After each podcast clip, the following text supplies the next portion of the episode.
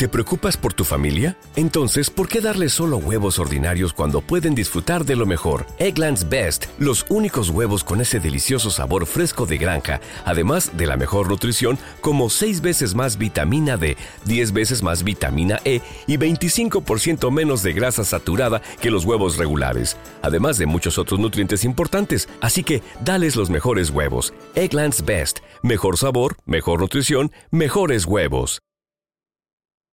Luces en el horizonte, con Luis Martínez Vallés.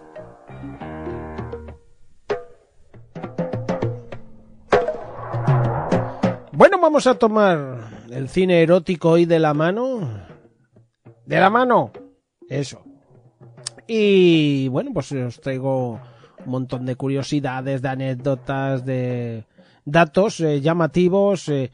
la verdad que mm, a mí siempre me ha gustado este tipo de datos porque me parece que le dan curiosidad y a la hora de la verdad el cine erótico, pues yo creo que nos llama un poquito la atención a todos. No solo ya porque nos ponga el ruchómetro a mil, que sí puede ser, sino que siempre ha sido llamativo, ¿verdad? Por esa parte de prohibido que tenía, de morbosillo. Sí. Bueno, el cine erótico se consolida.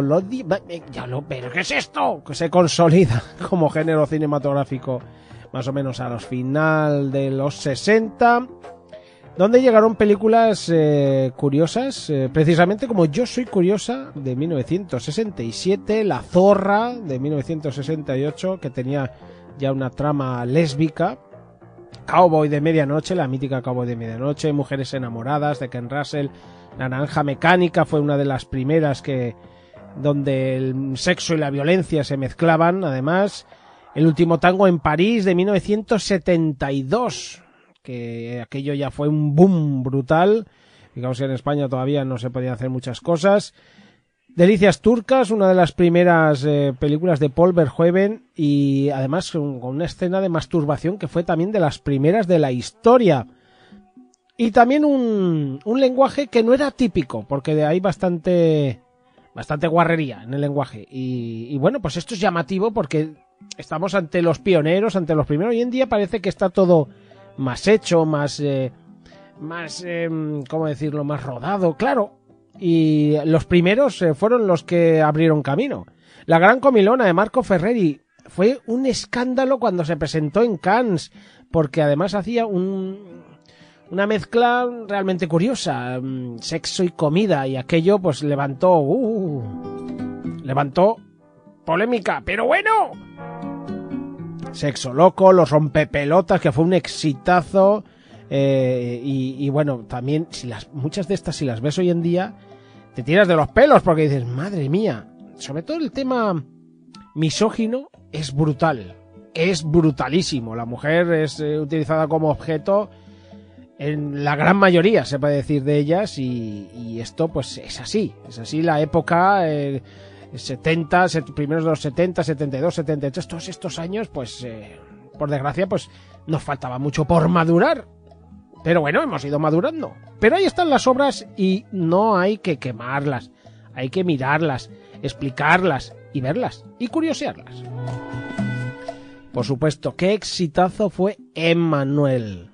Emmanuel de Just Jakin de 1974 porque fue un exitazo brutal y tuvo en todo el mundo, ojito, cuidado, 120 millones de espectadores.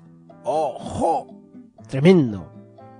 Sweet Movie fue también una que, mm, que fue también muy, muy llamativa y un éxito relativo. Portero de Noche, otra de Liliana Cavani, muy, muy conocida en cuanto a los eh, eh, títulos eróticos eh, más llamativos. Salón Kitty, Tinto Brass. Oh, Tinto Brass para mí maneja el erotismo de una forma brutal. Historia de otra que fue un éxito brutal con cuántos autobuses de España a Francia a verla en 1975, que ya la gente pues eh, quería saber cosas de estas. Y en España había muchas ganas y ya veremos cómo en España llegó a explotar la cosa hasta tal punto que se fue de la mano. Bueno, La Bestia de Valerian Borownik, eh, Borownik de 1975, donde, donde había una mítica escena que salía hasta en la carátula, eh, en la que una mujer se pasaba una flor, una rosa, eh, por sus partes y se masturbaba y era una escena que, bueno, siempre ha sido llamativa, controvertida y recordada. Por supuesto, la japonesa, el imperio de los sentidos. Me cago en qué final tiene. ¿Qué final tiene de encogimiento de piernas? Es una película realmente curiosa. Yo recuerdo haberla visto hace años. He visto muchas de estas, ¿eh? No todas. Eh, la mayoría de ellas, lo reconozco, me parecen aburridas o... Eh, sí, no me, no me llaman mucho en, la atención. Algunas me decepcionaron mucho, como Emmanuel. Recuerdo ver la primera vez a Emmanuel y decir, ¿esto es la famosa Emmanuel? Claro, mm, yo ya había visto otras historias que, que dejaban a Emmanuel a la altura de, de, de, las baldosas, ¿no? En el suelo. Y, claro que es, es, injusto juzgarlas a las películas después de haber eh, recorrido otras historias y después de haber vivido otras historias. Pero ahí están, dejaron una huella y como digo, eh, recuerdo haber visto el Imperio de los Sentidos con muchísima curiosidad, no buscando el morbo, sino diciendo, a ver, ¿qué es lo que le gustó a la gente tanto para que esto fuese un éxito? Y también me dejó un poco regulero el cuerpo, pero bueno, Bilitis fue otra interior de un convento aquí con el morbo de, de las monjas, que siempre han tenido su propia digámoslo así, su propia estantería en cuanto al género erótico, ¿verdad? Había género erótico con monjas y luego incluso porno, claro.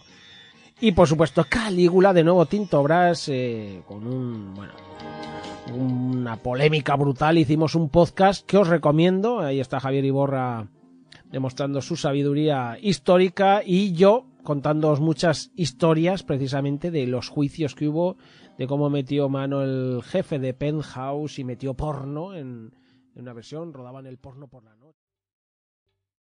¿Te está gustando este episodio? Hazte fan desde el botón Apoyar del podcast de Nivos. Elige tu aportación y podrás escuchar este y el resto de sus episodios extra. Además, ayudarás a su productor a seguir creando contenido con la misma pasión y dedicación.